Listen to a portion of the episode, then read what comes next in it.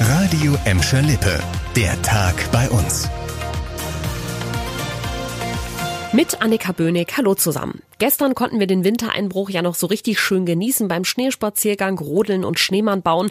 Heute stand dann allerdings der Beginn der neuen Arbeitswoche an und der wurde von Schnee und Eis ordentlich ausgebremst. Fast eine Stunde und damit doppelt so lang wie sonst habe ich zum Beispiel von Bottrop über die verschneite A2 bis nach Buhr gebraucht, schön mit 50 hinterm LKW. An einigen Stellen in Gladbeck, Bottrop und Gelsenkirchen hat es sogar gekracht. Zum Glück waren keine schlimmen Unfälle dabei. Meist waren Autos oder LKW von der Straße abgekommen oder hatten sich festgefahren fahren. Schwierig war es auch für Pendler, die auf Busse und Bahnen angewiesen sind. Wegen des Wintereinbruchs mussten Bogestra und Festische heute fast alles im Depot lassen. Und auch morgen wird der Bus- und Bahnverkehr noch sehr eingeschränkt sein bei uns. So viel steht auf jeden Fall schon fest. Ob sie fahren können und in welchem Umfang, das wollen die Verkehrsbetriebe erst im Laufe des Abends nach Lage entscheiden. Also auf jeden Fall den Wecker morgen noch mal früher stellen. Die meisten von uns können es sich nach einer Schlitterpartie durch Eis und Schnee dann wenigstens in der warmen Wohnung gemütlich machen. Für Obdachlose ist so ein Wintereinbruch natürlich besonders hart und das kann sogar lebensgefährlich werden, wie ein aktuelles Beispiel aus Gelsenkirchen zeigt. In der Altstadt hat ein aufmerksamer Bürger heute Nachmittag einem unterkühlten Obdachlosen wahrscheinlich das Leben gerettet. Der Passant bemerkte an der Hauptpost einen hilflosen Mann, der offensichtlich nicht mehr ansprechbar war. Er wählte den Notruf und so konnte der Obdachlose schnell gerettet werden.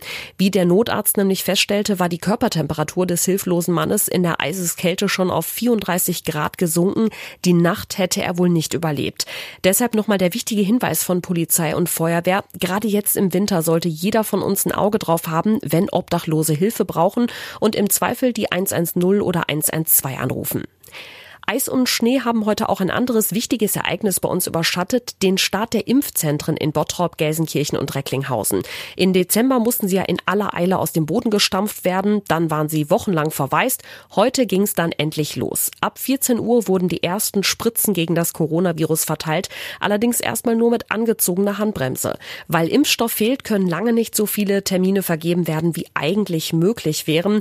Im Bottroper Impfzentrum am Südring konnte der ärztliche Leiter Harald Hofer Hannover heute auch noch nicht abschätzen, wann es besser wird. Wir bekommen mehr sicherlich Anfang März. Da ist uns mehr zugesagt worden. Wir bekommen jetzt noch in dieser Woche AstraZeneca-Impfstoff den wir vornehmlich an die mobilen Pflegedienste verimpfen sollen.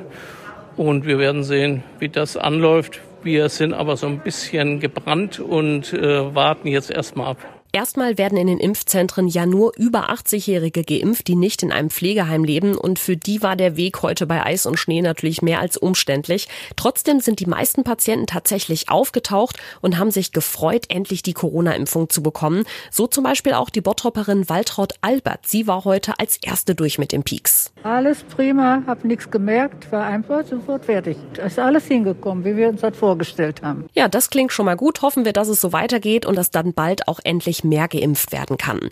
Das war der Tag bei uns im Radio und als Podcast. Aktuelle Nachrichten aus Gladbeck, Bottrop und Gelsenkirchen findet ihr jederzeit auf radio und in unserer App.